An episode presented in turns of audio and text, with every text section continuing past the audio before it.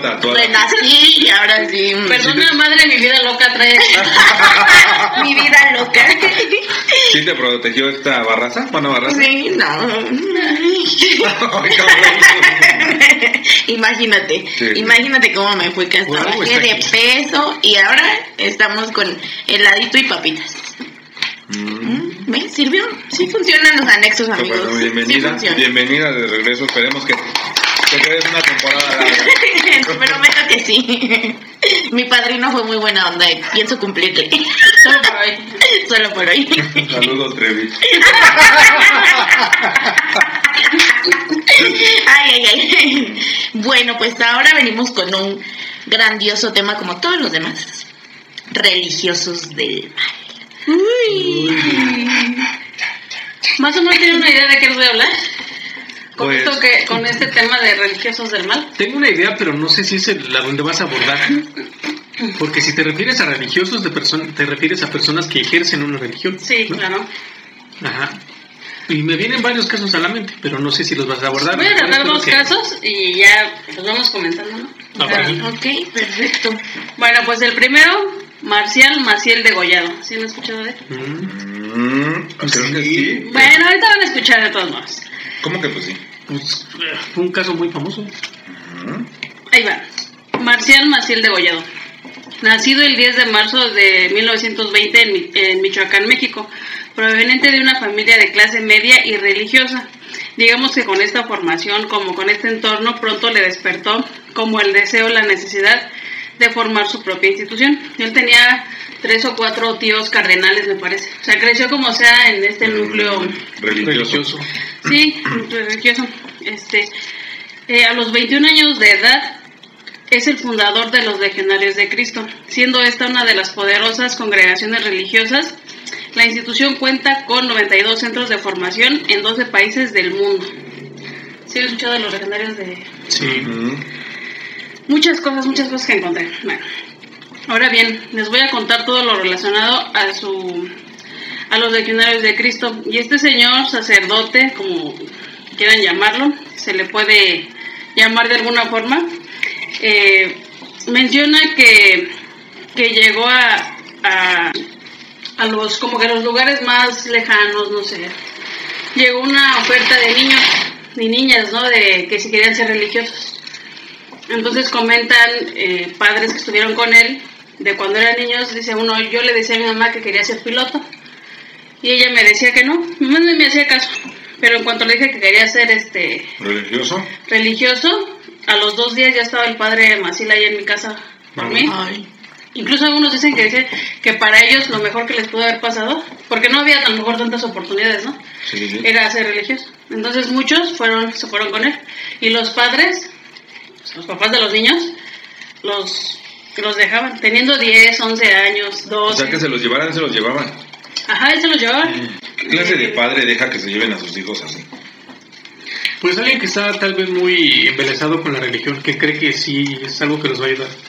Una deshacerse y otra es a la... Todavía existe gente que esté así Sí, claro. con la religión.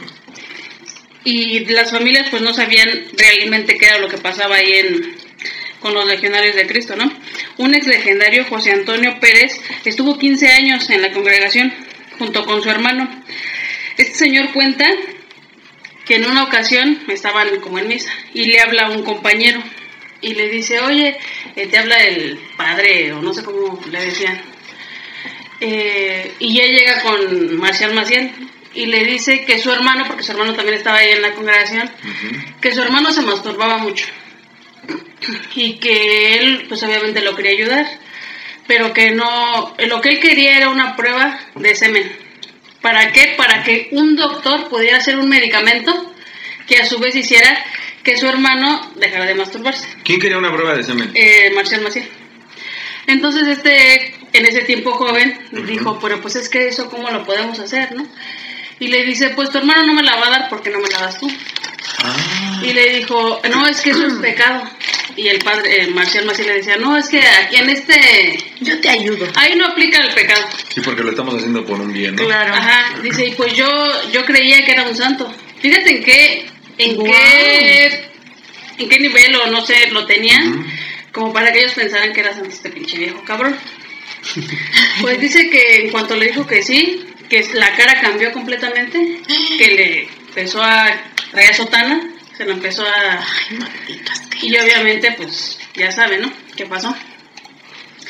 Y ya después, eh, pues ¿Qué se sentía culpable, pasó? ¿no? Se sentía la culpable. jaló. ¡Eh! Se sentía culpable el chico y le decía, no, pues vete a confesar. ¿Y quién era el que los confesaba? El mismo. Pues el padre Maciel. Y él, no, yo te absuelvo de, de tu pecado porque... Pues nada más mira, Fíjate, ¿no? fíjate No hasta qué mames. nivel de... eh, Es te envuelve, locura, ¿no? Ya, eso Ujú. ya es locura. Es locura y es un poder, este, como dicen ahí, ¿no? De convencimiento muy fuerte. De hecho, el padre Maciel y yo fuimos amantes muchos años. Ay, perdón, es que no supe qué decir. E incluso este chavo dice que, que, el, que el padre Maciel se veía que era muy experto en, Las artes amatorias. Sí, pues. ahí manipular, en manipular ciertas cosas. Wow. El padre Marcial Maciel siguió abriendo instituciones y a su vez muchas mujeres religiosas y con dinero eh, que se unían a la causa. También era pinche gente que no tenía nada que hacer. Se unían a la causa. Una de estas fue una viuda millonaria, Flora Barragán. Destaca eh, que pues ella apoyaba mucho a estos. Una de su hija comenta que, que alrededor la señora donó 50 millones de dólares. No manches. Ajá, y lo relata con que pues era un- una persona que, que entre que se veía buena y mala y siempre llegaba con jovencitos a su casa, con jovencitos guapos. Pero él en sí su religión era que, bueno, para no cagarla, cristiano, católico. Católico. Pues era un padre. Padre católico. Ujú. Este, en la Escuela Apostólica de los Legionarios de Cristo, ubicada en Ontela, eso me parece que es en España. En este lugar el padre Maciel habría abusado de, menores entre 10 y 14 años. Qué cabrón. Así es, los aislaban, los aislaban, ellos dicen que, pues incluso dice que uno, 20 años no, no habló con su familia. Porque dice que ellos querían mandar unas cartas a su familia y ahí mismo les abrían las cartas. Y las que les mandaban los fami- la familia, pues o sea, no se creaba No este vínculo, no con ellos. Entonces, pues ya, ¿qué hacías? ¿A quién, si su única figura era este pinche viejo? Pues no, no había con quién te acercaras a hablar o... Sí, sí, sí. ¿no? Digo, para empezar, como nota curiosa, pues no suelten a sus hijos, no sean cabrón. Así como así, no. Ni al. No oyes ni a la familia, ¿no? Ni a la familia, pues ¿cómo se lo vas a dar a un pinche religioso? Y me- pues, Sin ofender viendo- ninguna religión, No, pero la está mayoría son una mierda. Claro. Pues sí. Eh, el padre Maciel tenía, tenía sus consentidos, ¿eh? No, obviamente no era así con toda la congregación o con todos los seminaristas, o sea, como que los que les gustaba, Los, los apañaba. él sí los apañaba. Dice, otro ex legendario de Cristo, Félix Alarcón, un hombre que lleva 45 años ejerciendo el sacerdocio, él sí se, se dedicó completamente a esto. Que en ese momento, bueno, cuando hicieron la entrevista ya tenía 75 años, fue uno de los más cercanos al padre. Él llegó a ser eh, como su secretario personal. Entonces, dice él también que le conseguían eh, cierto medicamento, que era dolantina, que es derivado de la morfina, que es utilizado para dolores. O sea, era una droga fuerte. Sí, sí, sí. Pero él les decía que era porque tenía alguna enfermedad y entonces ellos iban con los doctores que les hacían la receta, nada más por el simple hecho de llevar sotana, y como los mandaba el padre Maciel, le hacían sus recetas y que sí llevaba cantidades considerables de, ¿De medicamento? Ah, y estas mismas personas que investigaron, por esas fechas el padre no hay registros de que estuviera enfermo de ni bueno de sus pinches loqueras ahí. De su cabeza. Pero algo Pero así algo fuerte físico, para ¿no? que se medicara de esa forma. Que no. Bueno, Arturo Jurado, ex legendario también, el cual estuvo 20 años sin ver a su familia, es el que le decía. Él dice que llegó a pinchar al padre un chingo de veces, ¿eh? Eh, Ya se inyectaba, además. Teniendo ya instituciones en México y España, en 1951 se inauguró en Roma el Colegio Máximo de los Legionarios de Cristo. No mames, en Roma. ¿En Roma? Pues tal vez sí tenía alguna enfermedad, ¿no? Pero pues por sus perversiones, ¿no? Ah, claro. Mm. Sí, te- Pero se sorprende Jessica de que en Roma. No, no, o sea, me ¿Tú cómo refiero a que él quería y llegó. O sea, Sí, llegó a donde porque quería. aparte, pues, entre que tenía familiares que eran... Eh, ¿Qué les diría? De ahí ya, aparte de los eclesiásticos, ¿no eran los obispos? ajá, eh, pues obviamente tenían ya contacto, Las ¿no? Tenían contacto. Sí, y aparte, pues digo, el Vaticano también es una Ah, de porquería. Es aquí en la enfermería del nuevo colegio, eh, donde ya un poquito más grandes los ex legendarios siguen sufriendo de los abusos del padre Marcial Maciel. Digamos que su, su modus operandi del padre era que, que le dolía cerca de sus genitales, Para que lo sobaran. que le tenían que hacer ciertos masajes. Ah, Ay, es un hijo de. Los mandaba a llamar eh, con su mismo modus operandi, yo le digo así, de que le dolía esto, de que le dolía lo otro, de que le dieran masajes. Maldito.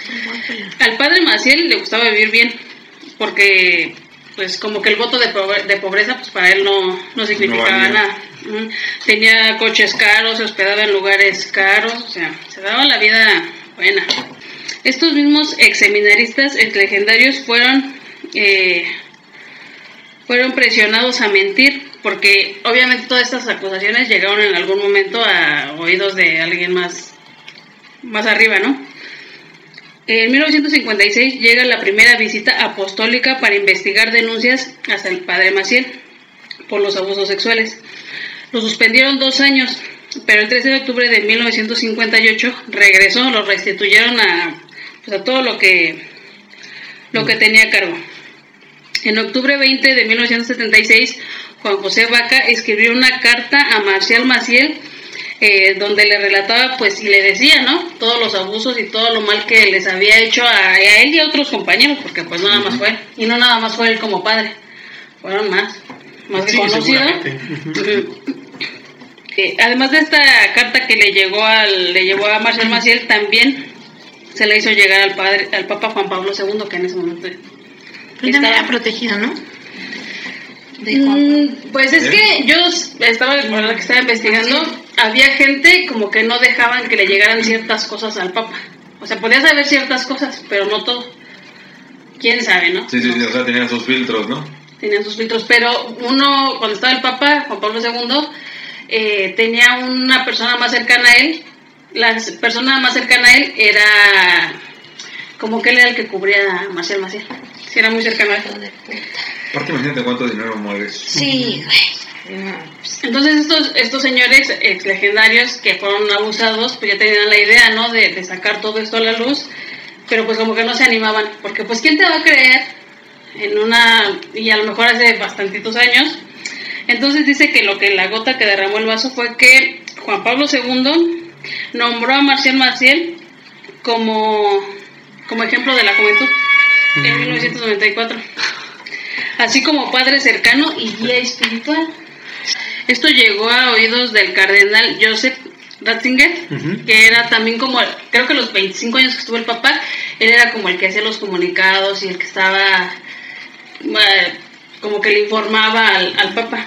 Este señor creo que sí no quería esas chingaderas, como que estaba en contra de todo eso. Entonces pues empezaron como a hacer sus, sus, eh, sus investigaciones. En los últimos años de Juan Pablo, eh, sí aceptado, o sea, él sí llegó a aceptar estos delitos sobre Marcial Maciel. En 2005 fallece Juan Pablo II. Con esto, en 2006, Joseph Ratzinger es el nuevo Papa Benedicto XVI. Él autorizó una sanción a Marcial Maciel por los abusos sexuales eh, sobre, sobre ¿no? menores. Ajá. Tras haber sentenciado, eh, sometido los resultados de las investigaciones a un estudio atento, se decidió que dada la edad avanzada y delicada de eh, su estado delicado de salud del padre Marcial Maciel, eh, renuncia a un proceso eh, canónico e invita al padre a una vida reservada de, de oración y penitencia, renunciando a todo eh, ministerio público. O sea, No afrontó la ley. No. O sea, fue la ley de su iglesia, ¿no? O sea, de niño malo, bueno, viejito malo, viejito malo, simplemente ya no ejerces y vete a, vete a rezar. Y ¿no? arrepiéntete y vete a rezar, ¿no? Ajá. Esta noticia se conoció en todo el mundo. Esto significa un reconocimiento implícito de que todas las acusaciones eran ciertas y de que la iglesia no, re- no respaldaba estas conductas del padre Maciel. En el 2008 muere Marcial Maciel. En Cotija, su pueblo natal, otra acusación al padre Marcial Maciel era que tuvo una hija en España. Y no nada más ella, o sea, le salieron un chingo de hijos que, que querían ser reconocidos en caso de que hubiera, porque tenía un chingo de dinero. Sí, de que hubiera eh, exactamente. ¿no?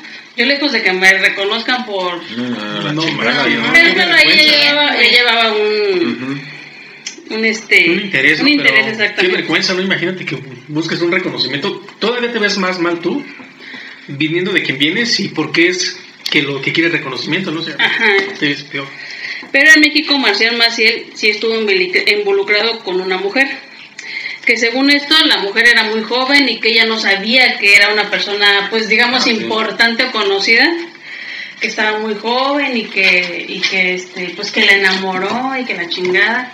Incluso hay otro ex legendario que también estuvo, que era el que lo pinchaba, que él dice que ya en como en intimidad, bueno, con otros sacerdotes, él sí dijo que a él no le gustaban las mujeres No le gustaban los hombres. que le gustaban los niños, los jovencitos, ni siquiera los hombres. sí, sí, sí. Le gustaban los niños, los jovencitos. Entonces, bueno, pues mira, hizo, al parecer hizo una vida de en familia con, con esta señora que ya tenía un hijo. Entonces, eh, pues tuvo, rel- o sea, tuvo otro hijo con ella, le dio su apellido al que ya tenía.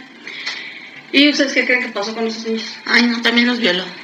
Pues seguramente. Exactamente. No de manches, asqueroso. jóvenes y platican. Eh, Es una entrevista que, que, que le hizo Carmen Aristegui hace bastantes años, hace varios años. Y sí dicen, ¿no? Que su papá con esta misma situación, mira, ven, me te voy a enseñar dónde me duele, por aquí, por la mano. Le va poniendo la mano ahí donde él quiere. Y este y también abusó de, de ellos. Ya están, ya para cuando los entrevistan ya son adultos. Y sí dicen como que, eh, como que ellos quieren justicia, ¿no? De alguna manera. Sí, sí, sí. Y las instituciones de los legendarios de Cristo siguen funcionando en muchos países. Han salido profesionales que tienen, eh, tienen escuelas para niños que tienen escasos recursos. Para los seis ex legendarios de, la, de, de Cristo, eh, solamente desean vivir tranquilos y pues como que esperaban que la iglesia fuera como más, más benévolos con ellos, ¿no? Más... los ex legendarios, ¿no? Sí, sí, que, sí. que de alguna forma resarcieran del daño, pero pues es que eso... Pues nada lo va a borrar. Nada lo va a borrar y yo digo que sí tenía el respaldo de la iglesia. Sí, el O respaldo de la sea, iglesia para llegar tenía. tan lejos, o sea, y hacer tanta mamada, eso, eso iba respaldado por la iglesia. Y mira, al final, pues para mí es una basura de persona, ¿no? Falleció y quién sabe ahorita cómo esté. Ojalá sí exista lo del infierno y el cielo, ¿no? Porque esa gente sí estaría sí. buena ahí. Pero es que, ¿sabes algo ahí? Eh, yo, investigando este tema, quise, quise investigar sobre alguien y no pude absolutamente sacar más que cosas buenas, ¿no? Porque ya es de Norberto Rivera, que sabemos que también es una mierda, ¿no? Que me disculpen los que sean católicos de hueso colorado, pero es real, es una mierda, ¿no? De hecho, encontré un artículo donde él decía que la pedofilia era culpa también de los niños, ¿no? Que fue hace mucho No. tiempo un tema, un tema eh, Polémico. polémico, ¿no? Que porque los niños no sabían eh, no mentir, ¿no? No decir verdad, o, no, o sea, como queriendo decir que si había pedófilos era porque los niños tenían la culpa, güey. Entonces dices, porque también él se, vio, él se vio involucrado también en muchos casos de... No nada más de un, como este pendejo, exacto, muchos padres que salieron que se les quería pro- comprobar pedofilia y este güey los defendió. O de plano borraban los, los archivos o no puedes encontrarlos. Entonces quise buscar sobre él. Todo, se, se me hace que todo está súper mega manipulado porque no encuentras, yo no pude encontrar en la red, no pude encontrar absolutamente nada que lo involucre. Todo eso es que, todo se va sobre lo que dijo, ¿no? Que, y eso porque lo dijo y salió en televisión. Lo de que los niños eran los culpables y había pedofilia. Yo tengo una, bueno, me platicó un amigo, ahora que desafortunadamente pasó lo del temblor de 2017 en la escuela, en el colegio de Repsamen. Él, unos compañeros de trabajo, bueno, uno de sus compañeros tiene, tenía sus hijos en ese colegio. Entonces cuando supo de eso, pues fueron todos, ¿no? Y ayudaron todavía ellos, dice que llegaron a rescatar niños y que ya estaban en la madrugada y que vieron cómo llegó, no sé si sea él, es que no me acuerdo quién, quién, un cardenal, un efectivo de ahí, llegó en unas camionetas negras y se metieron, se fueron como al sótano del colegio y que salieron con baúles, con baúles, con pinturas, con... Pues me imagino que cosas eh, que valen mucho dinero, ¿no? Con- Entonces ahí también es donde dices, o sea, fíjate, ¿no? Cómo, cómo tapan todo. Pero, pero si vas a la pinche iglesia y a huevo tienes que dar tu... Limón. Tu diezmo. ¿Tu diezmo?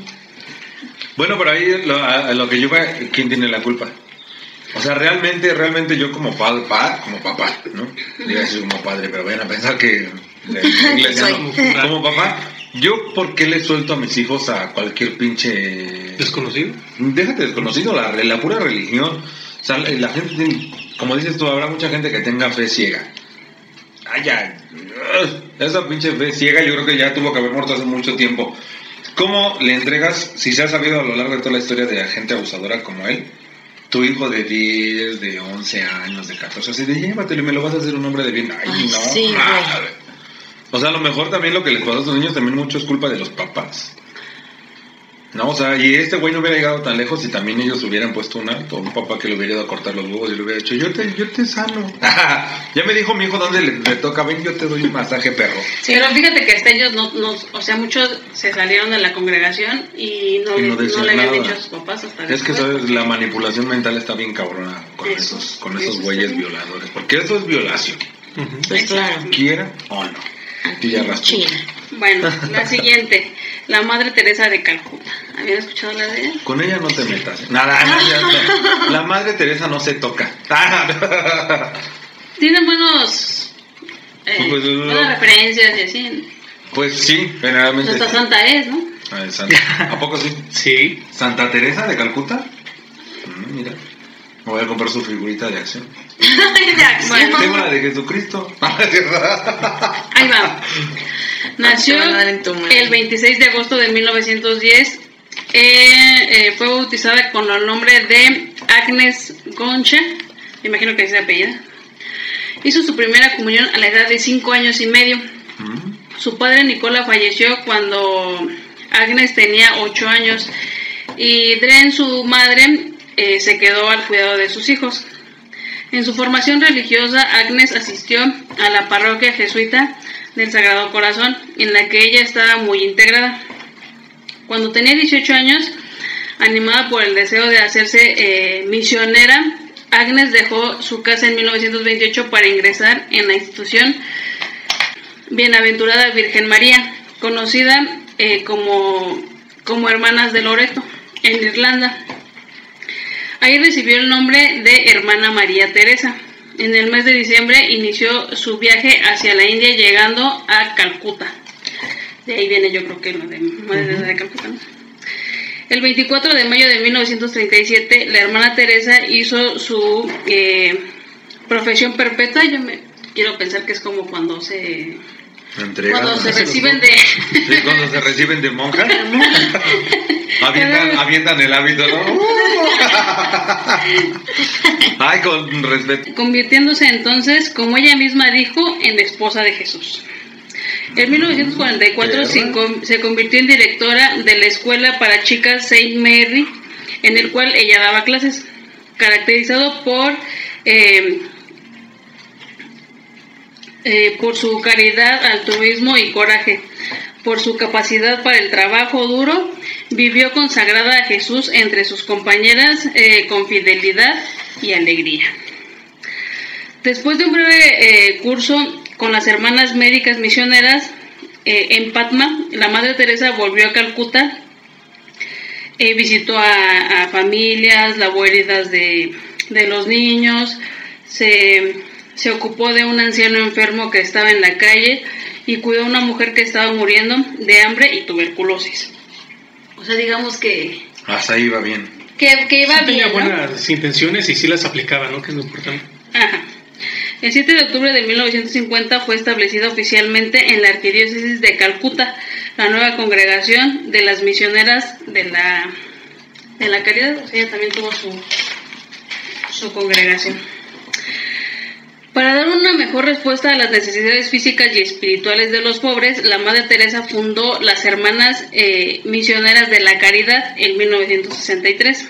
En 1976, eh, durante estos años eh, de rápi- eh, rápido desarrollo de la Madre, el mundo comenzó a fijarse en ella, en la obra que, pues, que estaba haciendo. ¿no? Comenzó a recibir premios. el primero fue Indio Potmas- Potmasri en 1962 y uno de los más notorios, el Premio Nobel de la Paz en 1969. Hicieron eh, pues, eh, para, pues para de alguna forma reconocer su, Su trabajo altruista. Ajá. Toda la vida y trabajo de la Madre Teresa fue un, eh, un testimonio de fe, ¿no? De alegría, de amor, de grandeza y de la dignidad de cada persona humana. Durante los últimos años de su vida, con todo y que tenía graves problemas de salud, la, eh, continuó dirigiendo el instituto y respondió a las necesidades de los pobres de la iglesia. La Madre Teresa eh, contaba casi con 4.000 miembros y se había establecido en 610, eh, se habían hecho 610 fundaciones en 123 países del ¿Y mundo. todo lo fundó ella? Bueno, Es que es una enviada de Dios, o sea, Es su esposa. Pues, Sí, ah, pues sí, no cualquiera. No, No cualquiera. cualquiera, ¿eh? Que esposas no tuvo, ¿eh? Ni que María Magdalena si hubiera sido su mujer. El 5 de septiembre la vida terrenal de la Madre Teresa llegó a su fin. El gobierno de la India le concedió el honor de celebrar su funeral en este estado. Eh, su cuerpo fue enterrado en la casa madre de las misioneras de la caridad. Su tumba se convirtió rápidamente en un lugar de peregrinación y oración para gente de fe y de todos la- los niveles sociales. Esa es la vida. La historia contada. La Lo historia- bueno. La historia. El lado bueno. Ahí le da. Pero para la Madre Teresa tenía un significado diferente eh, la pobreza. Eh, tal vez tenía mal enfocadas sus creencias católicas, ya que ella decía que para obtener el perdón e ir al cielo tenían que sufrir. Asimismo, en Calcuta ya la, venía, ya la veían con ojos diferentes, como alguien que se aprovechaba de los enfermos y las donaciones que daban para, para una mejor, eh, pues para la gente, ¿no? De, ajá. Un doctor que trabajó con ella un tiempo, el cual eh, dejó poco después porque descubrió la forma con la que trataba a las personas, que según ella ayudaba.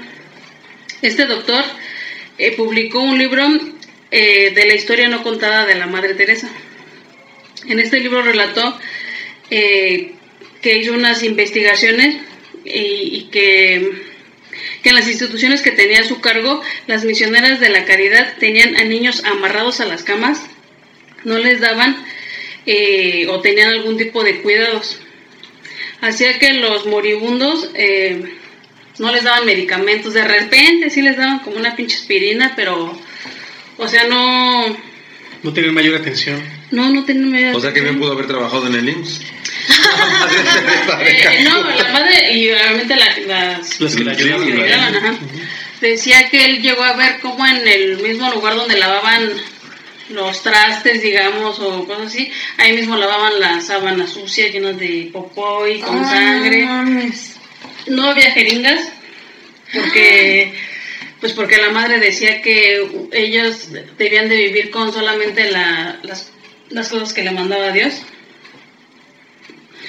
Y lo que hacían estas monjas, lavaban las jeringas. No manches. No, Lavaban las jeringas y pues órale se las volvían a, a poner. Que quería que le llovieran jeringas. Ecológicamente ya eran responsables. No, no contaminaban más. no, entre ellos se contaminaban, pero... Pero al ambiente. Pero al ambiente el no. planeta no, Sí. ¿qué te importa? El personal no tenía la capacitación necesaria, incluso les administraban medicamentos de 10 hasta 20 años de viejos. No. Ay, no mames, que súper. No había baños, lo que hacía que se tenían que hacer del baño pues ahí donde pudiera, ¿no? Oye, luego me reclama, me regaña mi mamá cuando me tomo medicamentos que caducaron hace dos Hace dos Le voy a decir, ¿sabes qué me dijo la madre Teresa en un sueño? Que 20 años podían pasar y no importaba. En una ocasión, un voluntario le dio una cantidad de dinero considerable pues, para la causa. Pero lejos de comprar medicamentos y, y comida, lo que, lo que la señora compró fue un cáliz y un copón nuevo. Es donde ponen la, Sí, sí, sí. La pues, hostia, para ¿no? dar la comunión. Como que lo vio más importante ¿no? Pues es que su esposo y ella iba y su cuerpo. Pues sí, pues donde esté descansando más Pues chido. sí.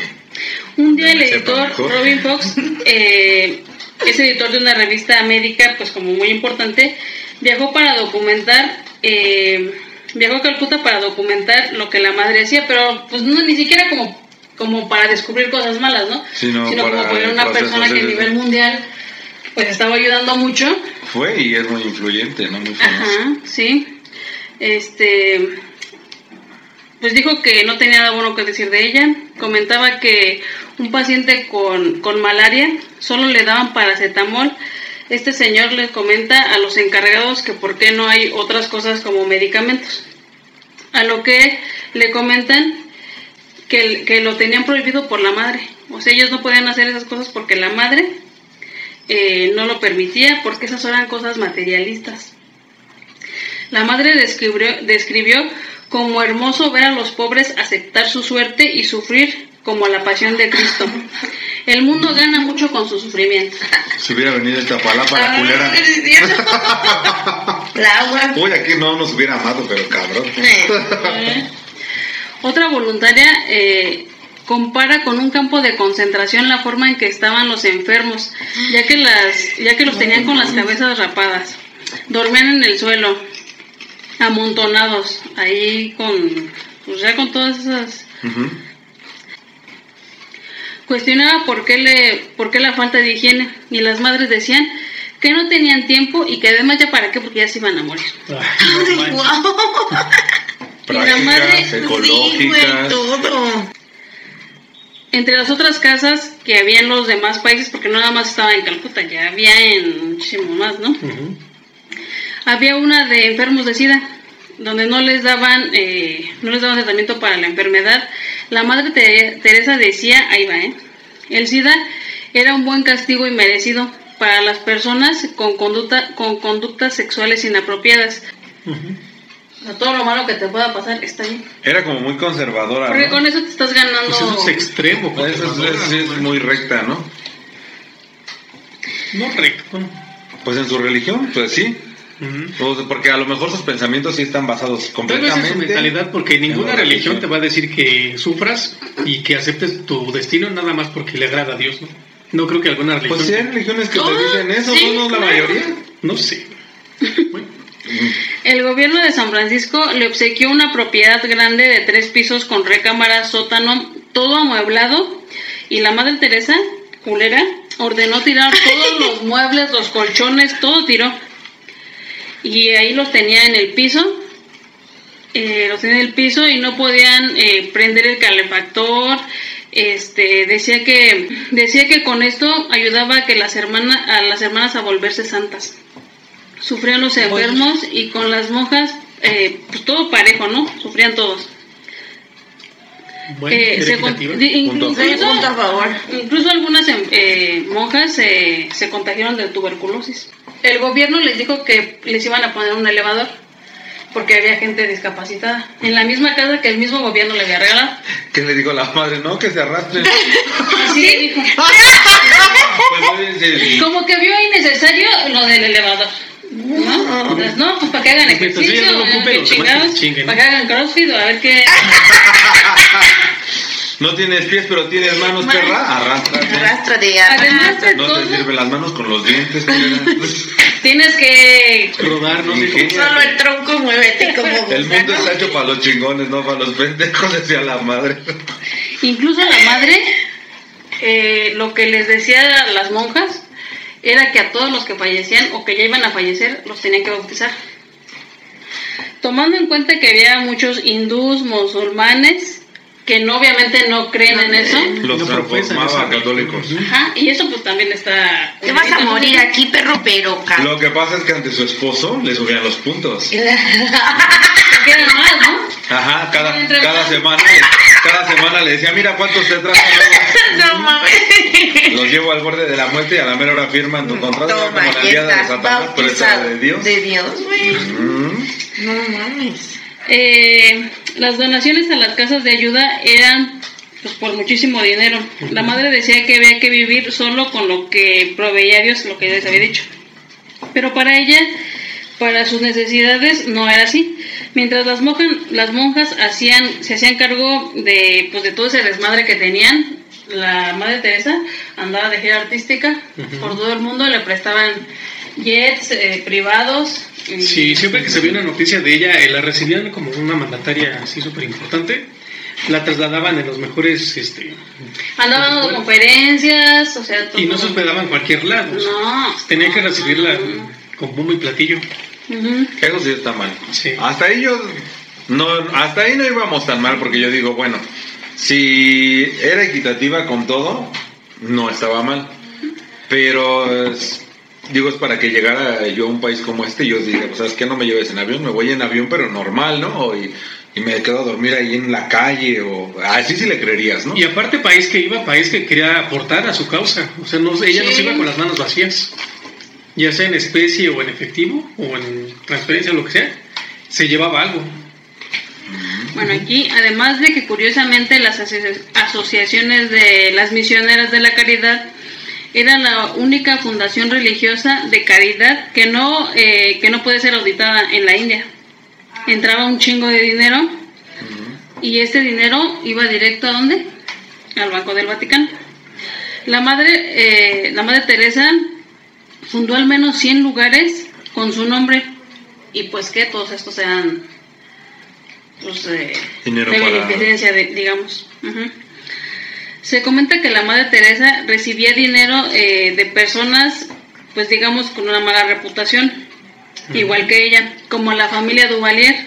¿Sí saben dónde son ellos? ¿No? François, presidente de Haití, en 1971, un hombre, pues, pues sí, culero, practicante del vudú, llamado Papadoc. Ellos como que toda la gente de Haití, eh, también un desmadre sin dinero, o sea, sí, ¿no? Son la familia que según controlaba casi todo el país. Ujú. En Haití. Este señor y su familia le daban donaciones a la madre. Este dinero que les da, que le daban a la madre era del pueblo. Pero pues ellos se lo quedaban y, y la madre iba y se tomaba fotos con ellos y todo chingón y o sea, pinche Como personalidad, ¿no? No tanto como misionaria. Ajá. La madre eh, Teresa era la persona con más cuentas en el Banco del Vaticano. Wow. Incluso llegaron a decir que si ella sacaba su dinero, o sea, el banco se iba ¿En serio? Este, Porque yo, a lo que eh, investigué de ahorita y de el caso anterior, tú metes tus cuentas, pero, pero el Vaticano no puede disponer de ellas, ese es mi dinero. Mm, ok. O sea, pero lo meten ahí. las arcas de todos es forma el patrimonio de- del Vaticano, pero sí es individual. Y también ahí pues no había- podían hacer ni, ni de dónde viene ese dinero, ni Porque nada. no Sí, Deben no, auditar aparte la, no- sí, la, la iglesia no es auditable, ¿no? Ay, Por ahora, espérense que llegue a ser presidente yo y valieron madre. El Papa Juan Pablo II rompió eh, o reorganizó las reglas requeridas para canonizar a alguien, porque no, no sé, creo que había Que hacer gentes tantos que un milagros chingo de años y que, apenas años, los... sí. Pues no, eh, con la madre fue a los cinco años de que ella había Fallecido. ha fallecido, ajá. y hizo un milagro que a una persona, que porque le quitó que creo que un cáncer en el estómago, que al final resultó ser otra cosa, y que no hizo el milagro, más bien se lo trataron Sí, sí, sí. y se curó. Bueno, en 2003 pues cuando la, la nombran como Santa. Y curiosamente pasaba algo en la iglesia eh, en Boston, en una iglesia en Boston, que se acusó de abuso sexual a la arquidiócesis de Boston de al menos este, 524 víctimas por esta situación. O sea, curiosamente a la par pasaba esto de la arquidiócesis de Boston, donde acusa- los acusaban de, pues, de abuso sexual, también de pederastía. Y ocuparon a la madre Teresa cuando como cortina de canonizaron, humo. cuando can- canonizaron a la madre. Sí, no, hace- a la, sí, no, Sí, La- haces, haces algo que llame más la atención para que el otro, Desvíes el la- otro pierde, claro, la Ujú. importancia. Incluso pues llegan a comentar que, que había casas como instituciones, casas hogar, donde vendían a los niños también. Llegaron a, a- Y eso se enteraron porque una pareja que había pagado cierta cantidad por un niño, no se los dieron, creo. Y estos empezaron a hacer un desmadre. Entonces empezaron a investigar y al parecer habían, eh, sí habían vendido cuatro niños. Wow. Hace tiempo. Sí, sí, sí, Ahorita sí, no sé, Digo, no vamos, yo no digo que haya gente que sí esté dedicada a la religión y que sí haya cosas buenas, que sí haga cosas buenas, que sí realmente tenga fe y que quiera ayudar a la humanidad, no sé cómo decirlo. Sí, sí, sí. No dudo que sí los haya, pero por este tipo de personas, Yo siento, no sé, ¿qué opinan ustedes? Que es como el caso que hablábamos en el, uno de los temas anteriores, ¿no? De, de la mataniñas, de las mataniñas, ¿eh? De la mataviejitas, me fui al otro extremo de la línea de vida, ¿no? De la mataviejitas. A mí se me hace que la Madre Teresa sí era muy radical, o sea, sí era una religiosa muy radical, porque a- alcanza hasta incluso a entender sus conceptos, ¿no? De no uses medicina, yo alguna vez lo he discutido con gente que es muy religiosa, cuando me dicen que la homosexualidad es contra natura, ¿no? Y con, con ese argumento yo siempre digo, bueno, contra natura es este, la medicina, las operaciones, ¿no? Eh, casi todo lo que hacemos ahorita es contra natura, ¿no? Entonces, puedo entender que la Madre Teresa de Calcuta dijera, ¿sabes qué? Pues y, y realmente yo se lo entendería y hasta se lo respetaría siempre y cuando la gente caiga a sus manos por propia voluntad, ¿no? Que yo dijera, ¿sabes qué? Yo estoy enfermo, yo me quiero ir con ahí a las calcutanas o no sé cómo se les decía. No me quiero quedar con ellas porque a lo mejor quiero limpiar yo mi alma, pero porque así lo veo, ¿no? Entendería eso de no uses medicina, no... Mm, Los castigos seguramente pues era muy radical, ella en su cabeza eran necesarios, ¿no? Pero sabes yo que creo que uno pues tenía la imagen tierna de una viejita y chiquita y demás. Generó dinero, porque lo que nos estás diciendo es es un instrumento de dinero. generó dinero. Yo entiendo eso que tú estás diciendo, pero por ejemplo, cuando la madre estuvo enferma, esta ruca se atendía en los mejores lugares con los mejores doctores. Eso sí es Entonces algo- ahí sí es algo donde que no está chingón. o sea, Porque no, que- no, no, no vas con lo que se supone que es tu... Pues el idealismo que estaba siguiendo. ¿no? Exactamente, ¿no? O sea, yo, yo te diría, a lo mejor yo, a lo mejor yo sería un enfermo así, ¿no? Porque yo sí he llegado a pensar que la medicina y todo eso debería de ser natural. Pero yo también lo aplicaría en mí. pero qué natural si no les daban ni un pinche tecito ahí para No, por eso, de pero, panza. pero si también ella me hubiera dicho, ella murió igual en las mismas condiciones y dentro de una de sus casas y así. Pero si ella se atendía bien y vivió una vida buena, entonces solo fue para mí un instrumento. No sé si realmente tuvo esa buena, ese buen camino que aparentemente y en algún momento se, se le movieron ahí los cables y Yo- o el dinero al final del- Yo creo que el dinero, y sabes qué, el poder del Vaticano es como el caso anterior, ¿no? ¿Cómo pueden eh, fundar tantas congregaciones a nivel mundial? Para empezar, ellos pierden el control tarde o temprano de, de una o de varias, ¿no? Entonces, eh, ya, perdonen ustedes. Entonces, como administrador no podrías, sí, yo creo que dentro de tu país no puedes tener cinco congregaciones y llevarlas al 100. Entonces vas perdiendo terreno, ¿no? Todo, todo siempre es terreno ganado y yo veo por la iglesia, ¿no? Todo el dinero llegaba a, a las arcas del Vaticano, ¿no? Y eso sí es que sigue ahí. Pero yo creo que a esta señora le pasaron dos cosas. Primero, se radicalizó cabrón. O sea, sí se la sintió yo creo ya que en algún momento era santa y, y tenía el poder de elegir y de hacer y deshacer. Segundo, pues sí perdió el piso, ¿no? Porque si eres una persona que, como Gandhi, ¿no? O sea, si vives en austeridad, vives en austeridad, mueres en austeridad y proyectas y, y es lo que... Pero por ejemplo, Buscas. Gandhi dormía con mujeres, Con niñas también. ¿Para qué? Según, no sé tú qué información tengas, Rafa, según, para, porque tenía la tentación ahí y eso era como de alguna forma para que no lo hiciera, teniendo ahí la tentación. Pero pues también es eso. Está medio complicado. Sí, Incluso la hija de Gandhi también apoyaba mucho a la Madre Teresa. ¿En serio? Entonces, no todos, a lo mejor más adelante to- tocaremos ese tema, pero no todas las personas que tenemos como alguien de, ay, no mames, no me hubiera gustado conocerlo, o que me diera su bendición o cualquier cosa así. Yo creo que todos tenemos cola que nos pisen, ¿eh? Y unas más. Y el dinero te enferma. Ahorita mencionabas algo que dijiste, ¿no? Que tú estarías a favor siempre y cuando la persona fuera por propio pie. Me imagino que más de una persona sabía que los iban a ayudar o tenía la idea que los iban a ayudar en uno de los santos de la Madre Teresa. Pero cuando ya vio toda la putrefacción que había ahí, tal vez ya no lo dejaba salir. Mencionabas hace rato que había niños amarrados o encadenados a las camas. Entonces no creo que haya sido el único caso. Y para no mencionar toda la porquería que sean allá adentro, ya no los dejaba salir. Y aparte fueron, fueron cosas que ahorita, como dices tú, que ya la señora ya, que se sabe, ¿no? Que a lo mejor sacaron libros después de... Sí, sí, sí. Pero allá ahí en donde en Calcuta, sí la gente sí sabía que, pues, que era un desmadre y esas instituciones o no sé cómo llamarlo, Sí. que no era lo que aparentaba.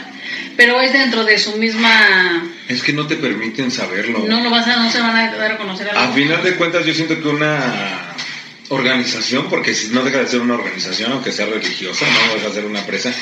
Si te estás dando un beneficio, eh, no nada más, eh, porque hay que hablar bien de todos los aspectos, no nada más eh, económico, porque aparte las todas las donaciones que tú hagas, todas las donaciones que tú hagas son exentas de impuestos, ¿no? Entonces mucha gente le iba a donar obviamente porque sabías que era meter ahí tu dinerito. Imagínate el lavado de dinero que había ahí. La participación de los gobiernos, porque obviamente los gobiernos y el poder eclesiástico, la iglesia, imagínate todo el, todo el pinche cochinero que se traían ahí. Yo- nunca me imaginé yo eso. de la ¿Cómo no auditabas un lugar con enfermos, no? O sea. ¿cómo tú como gobierno, no? Ya interino, y hablando de cada país en donde tuvieron sedes, porque dijiste que fueron varios, ¿no? Perfecto. ¿Cómo tú no te encargas de ver que esté bien eh, las condiciones de los enfermos, ¿no? Y revisar eso, ¿no? Si la persona firmó y está consciente y voy yo y te pregunto, Anaí, ¿estás cómoda viviendo en tu mierda y que te inyecten con la inyección que inyectaron a Jessica? Y ya que yo te diga, mira, sí, porque yo siento que con esto Yo voy a llegar dejo, más rápido sí. al cielo y... Yo te dejo, ¿no? Y digo, bueno, ya está es tu pedo y tú vives feliz. Pero yo creo que esa señora, quién sabe. Yo creo que sí, a lo mejor sí era satánica, ¿no? Aparte de una enfermedad tendrías que tener para proclamarte ya la esposa de, La Dios. esposa de Jesús. Sí. Eso ya no era algo como normal. Bueno, Sí. al menos no. También hubo un caso, ¿no? De una señora que en Estados Unidos que decía que era la esposa de Jesús y que fue a un restaurante a comer y que estaba esperando que llegara su esposo a pagar y que se la llevaron presa. Es que también hay ya pinche gente loca, ¿no? ¿No Sí. crees? Ya desde, ya desde que te estás auto, Es que tal vez a ella no se lo cuestionaron algo, pues, porque es alguien importante. Ah, ese sí. Era una ¿no? persona... O sea, poco como lo ¿Y que loca. era la madre Teresa? Como la otra chava estaba sola, pues dijeron, no, esta pinche loca, ¿no? Pero como es la madre Teresa la que lo dijo, entonces, ah, sí, entonces a ella sí vamos a creer. Bueno, pero es que aparte también la Madre Teresa era como una imagen, ¿no? Que vendía mucho, mucho, mucho, mucho, porque está comparada eh, con Lady Di, con Gandhi. Eh, incluso la... Ahí Lady Di sí fue, la visitó, se reencontraron, no sé cómo estuvo la situación. Sí, porque eran amiguis, amiguis, ¿no? De hecho, hasta estuvo en su funeral, ¿no? No me acuerdo. Ay, no sé, no sé, no sé. Yo siento que a lo mejor la, pues, la señora no era mala, pero obviamente al volverse una persona monetizable, valió madre. Y perdió el piso y obviamente ya entrando dinero y a lo mejor ni se quedaba todo el dinero ella, ¿no? Pero sí. Ahorita vas a ver. Perdonen ustedes, ya saben que aquí tengo a mi... Yo creo que esas- De cuatro yo- patas. Yo creo que esas cosas ya las traía desde antes.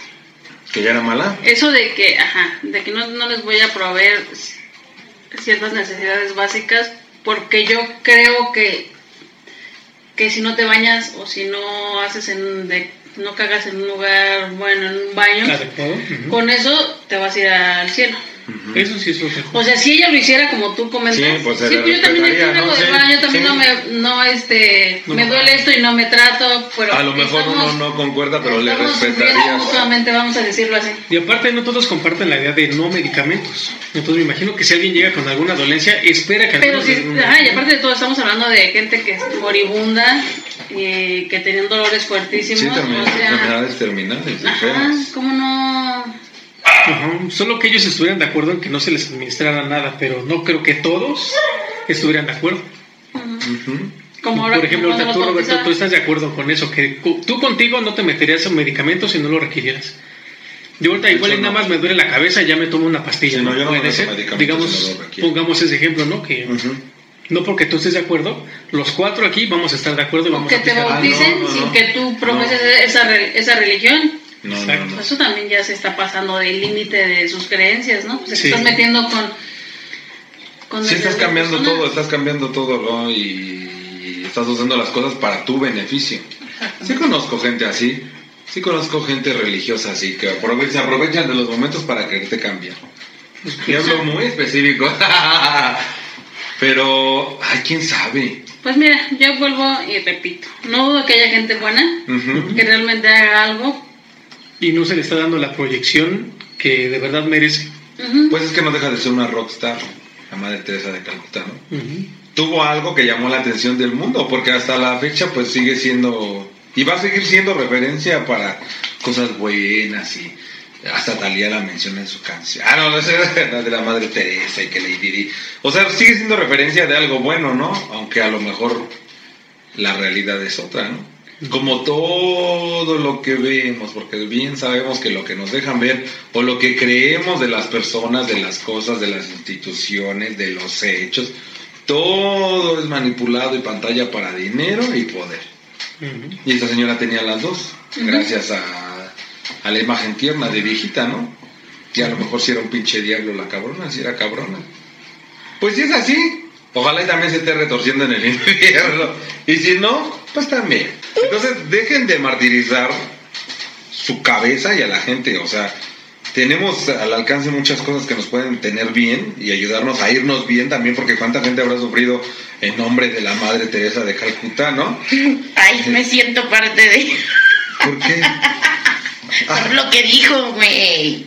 no Ah, entendí. ah, no puede ¿Qué ser dijo? con ustedes. Eso de disfruta que eres pobre, disfruta lo No, mierda. resígnate. Resígnate, güey. Yo sí. no, güey, yo lo siento, yo por eso soy ateo.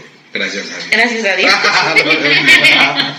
no, en serio, no se vuelvan tan pinches religiosos y no le dejen a nadie a sus hijos, ni ustedes se pongan en manos de ningún pinche religioso, la gente está enferma. Ahí por la Verónica Ansures, rentan un salón, un güey, que lo están con- correteando, no sé, de fraude y no sé qué tanto. ¿Sabes qué te decían cuando? Pasen a dar su limosna, de- desháganse de ese dinero. Mientras más me den, más dinero les den acá, más bendiciones les va a dar Dios, sáquenlos de 500. Yo decía, no, güey, pues Ni los conozco, somos cabrón. pobres porque estamos Por pendejos. Tú nos dices, San Rafael, yo te sigo. Si no, yo- te sigo. Todas las donaciones partes. menores a mil pesos serán consideradas pecado mortal. Mm. Amén, hermano. Amén. Así que ustedes saben si quieren salvar. Ahí les paso mi número de cuenta. Va. La hostia. Pues nos despedimos. Bueno, Así es. qué bueno estar de regreso. No aporté nada, pero. Estuvo pero aquí ando, aquí ando. miren, le Les voy dimos- a hablar por teléfono. Le dimos su dentestick y se quedó Y se quedó quieta. De pedigrí. De pedir. Por si nos ah, claro, eh, claro. No cualquier chingadera. Pues muy buen tema, Ani. Muy buen tema. Nos deja pensando, no todo lo que brilla es oro y no todos los santos. Son tan santos. Exacto, no se atienden en los mejores hospitales. Ujú. Pues esto es todo por hoy. Mi nombre es Roberto. Jessica. Anaí. Rafa. Y juntos ahora sí somos. ¡Beso de cuatro! ¡Besos en sus polloyos! ¡Bien, yo, yo!